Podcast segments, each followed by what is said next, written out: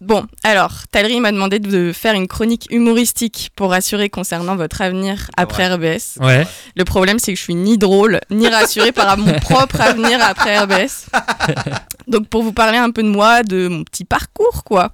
À l'époque, quand j'étais à RBS, je préparais les concours pour entrer dans les écoles reconnues de journalisme. Ouais.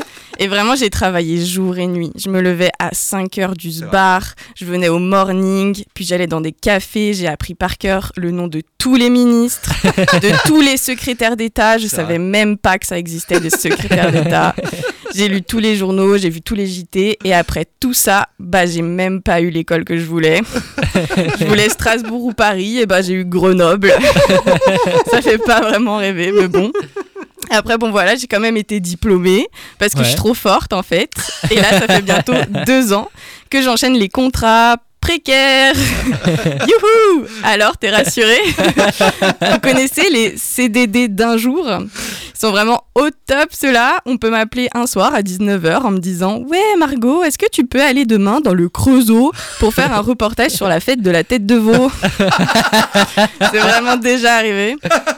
En vrai, vous serez jamais mieux payé qu'ici à RBS pour parler de alors qu'est-ce qui s'est donc passé dans la rue des pigeons? Mais non, il y avait des pavés avant, l'info de dingue Ou pour faire des micro-trottoirs et demander aux gens dans la rue alors vous en pensez quoi de la journée internationale du donut Non, mais en vrai, c'est bien le journalisme. On cherche le contact humain, on veut raconter des histoires, avoir des vraies leçons de vie.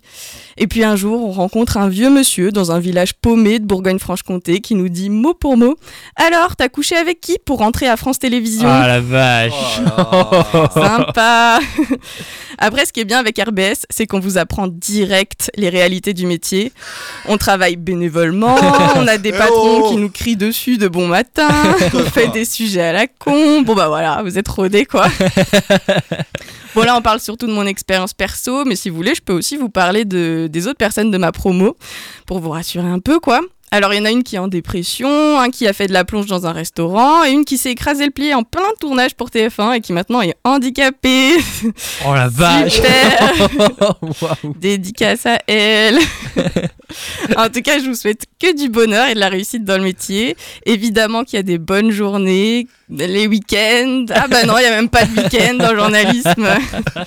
Mais bon, dans tous les cas, je serai toujours là pour vous aider et pour vous guider pour que vous fassiez que des bons choix.